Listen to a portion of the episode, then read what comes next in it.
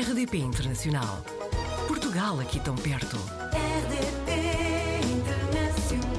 Formada em Engenharia do Ambiente e doutorada em Filosofia do Ambiente, Sofia Guedes Vaz tem 30 anos de experiência na área ambiental, viveu na Dinamarca, Bruxelas, Inglaterra, República Dominicana, Itália e hoje foi apanhada na rede no Egito. Sofia, seja muito bem-vinda.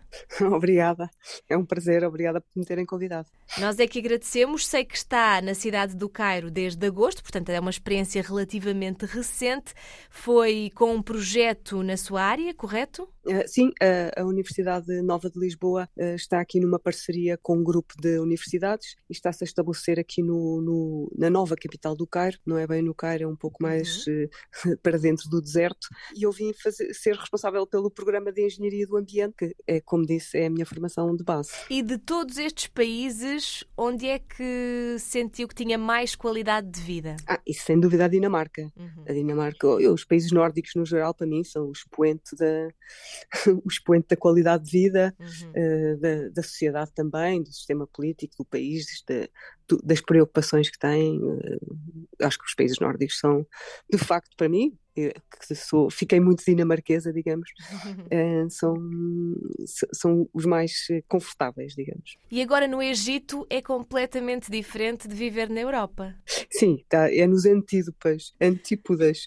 É mesmo, é mesmo o oposto. Aqui não, não há qualidade de vida nenhuma, a cultura é muito diferente, o, o clima é difícil, é, a burocracia é inacreditável, portanto é tudo difícil. É uma vida, é uma vida mais, mais difícil, não, não é uma vida fácil. De... Eu, eu vivo no Novo Cairo, Portanto, uhum. aqui no, no, Egito, não é, que tem 120 milhões de habitantes e só nos últimos 20 eh, anos uh, aumentaram 20 milhões, portanto tem um crescimento imenso. E o Cairo, uh, com, com, quando já não cabia mais pessoas no Cairo, fez-se este Novo Cairo. Mas este Novo Cairo é aqui uma coisa feita a regra e esquadra que só tem compounds, que é tipo condomínios e, e centros comerciais, malls, uh, e não tem espaço público absolutamente absolutamente nenhum. Portanto, é, é, é uma bolha porque tem mais qualidade de vida do que viver no Cairo, no, no caos absoluto de trânsito e de poluição e de pessoas, uh, mas ao mesmo tempo é muito inóspito.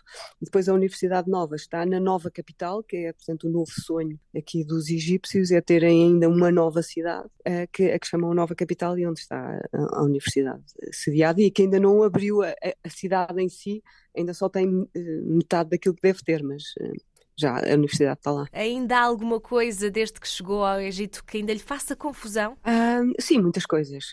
Bem, já o trânsito, não é? A ideia de não haver sentido, não é?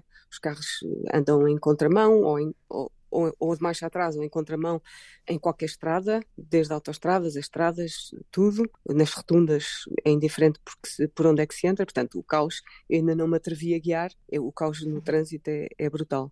Depois o, é, a parte cultural da religião, não é? É muito forte, a religião aqui é, é muito forte e muitas, pessoas, muitas mulheres usarem o hijab de, porque sentem que faz parte da sua identidade e sentem-se muito confortáveis com isso. Uh, está a ser também aqui um, um, desafio para mim para, para aceitar, porque às vezes temos esta, esta ideia que a cultura é assim imposta, não é?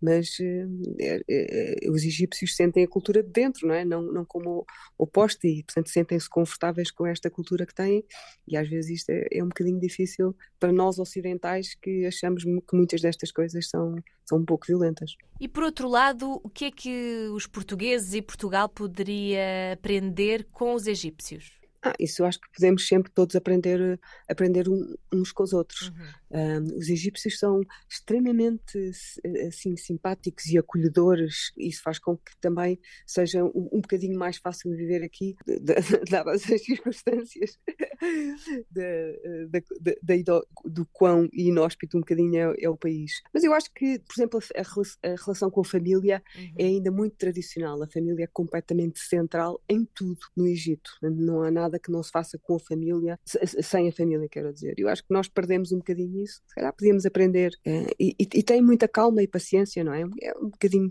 como no, no, no geral, a África, uh, o tempo é diferente e isso é, isso é muito bom. É mais lento. Sei que a Sofia fez parte de um grupo de stand-up comedy ligado à ciência, também teve um podcast E sabemos que estamos na era digital e que muitas das notícias e da informação que consumimos é através das redes sociais.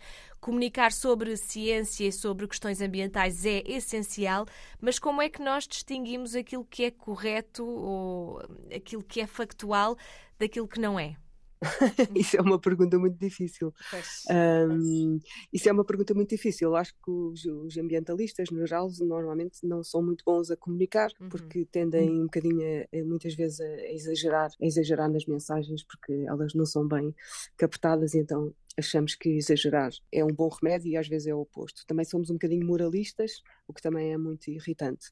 Uh, portanto, eu acho que os ambientalistas no geral, no geral não comunicam bem, mas o que comunicam, eu penso que, no geral, claro que há, há de haver Uh, há de haver e há contra-informação, digamos, mas uh, não, não me parece que assim aqui a contra-informação dos ambientalistas seja muito, muito forte. É claro que há depois o, o, a outra parte, não é? os negacionistas ou uhum. aqueles que uhum. acham que não se está a passar nada, mas eu acho que uh, não sei como é que as pessoas resolvem isso. a ciência, claro, é que ajuda mais, não é? Claro. A racionalidade e a ciência e o bom senso mas as pessoas nunca, são, nunca se conseguem ser convencidas eh, daquilo que não querem, portanto não se pode, não se pode ir muito longe. Alguns ativistas e ambientalistas criticaram a realização da Conferência do Clima no Egito. Qual é a sua opinião em relação a isto? Uh, pois, uh, as COPs, uh, as COPs vão alternando entre todas as regiões, regiões do mundo e agora esta calhou aqui no Médio Oriente e, portanto, foi organizada na, no Egito. Uh, é claro que o Egito é um país uh, com uma ditadura e, portanto, que uh, não deixa que haja a liberdade que existe noutros países e, portanto, todas as manifestações da sociedade civil foram todas muito controladas. mas isso já era expectável, não, não foi assim nada de novo, nada que não se, tivesse a, não se tivesse à espera. Agora, o facto da COP ter sido aqui num país africano teve mais força a ideia da, do, do fundo das perdas e danos, não é? do Loss and Damage Fund, que era um, é um tema que os países em vias de desenvolvimento andavam a lutar há 30 anos e o facto da COP ter sido em África fez com que talvez tenha uh, explotado para que tenha andado para a frente. Portanto, aí podemos pensar que é um, uma parte positiva. Agora, que os ativistas não tiveram liberdade que têm nos outros países, isso já estávamos todos à espera que assim fosse, portanto, não é nenhuma surpresa.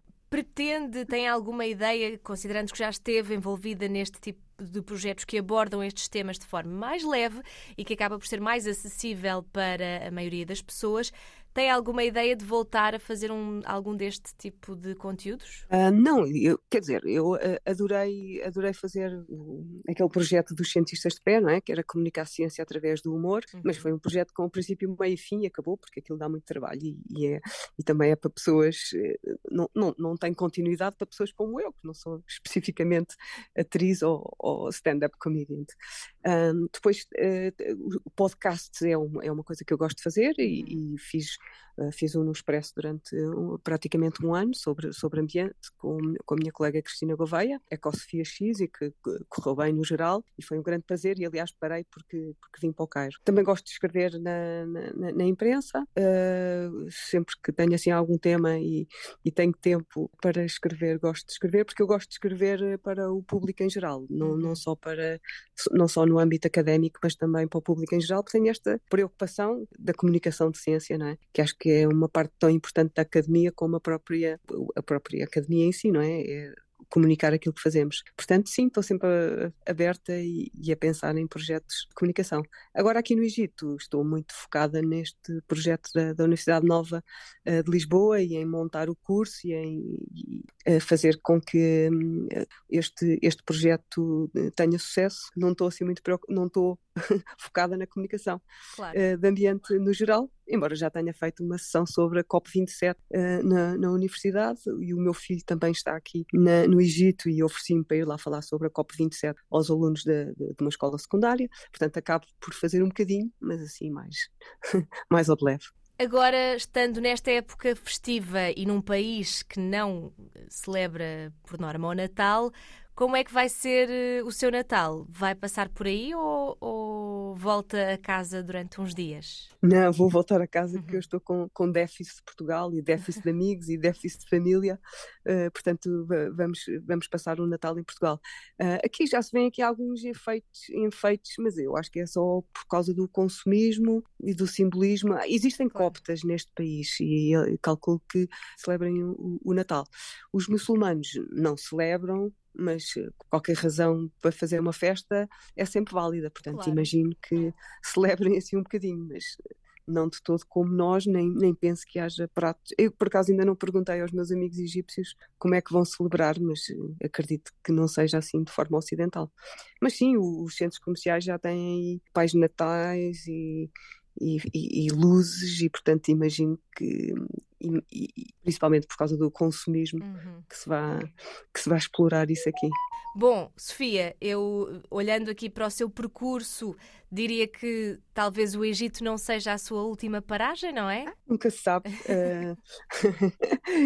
eu, eu, apesar de isto ser difícil, gosto muito da África e, portanto, uhum. acho que gostava de fazer muito um projeto na África que fala português. Uhum. Aliás, era, tem sido sempre um sonho que ainda nunca consegui uh, realizar. Mas não sei, agora por, por, agora fico aqui no Egito, em princípio uh, o, o, contrato inicial de dois anos, portanto mais um ano e meio, e depois não sei, sim, o, o mundo está aí sempre, o mundo está aí sempre para nós o irmos descobrindo. Então, Sofia, porque também eh, fico muito curiosa em relação ao seu trabalho e adorava ter mais tempo para o conhecer melhor. Espero que num desses projetos futuros, eh, até noutro país, como diria eh, no continente africano, possamos voltar a conhecer o que está a fazer e voltar a conversar aqui na RDP Internacional. Podemos deixar assim o convite no ar? Sim, claro, claro, será sempre um prazer. Aliás, porque gosto de, gosto de falar sobre ambiente e, portanto, é sempre bom Uh, obrigada por, uh, por continuar interessada naquilo que faço. Muito bem, obrigada Sofia e até uma próxima. Até uma próxima. Portugal ao alcance de um clique. rdp.internacional.rtp.pt RDP Internacional. Portugal aqui tão perto.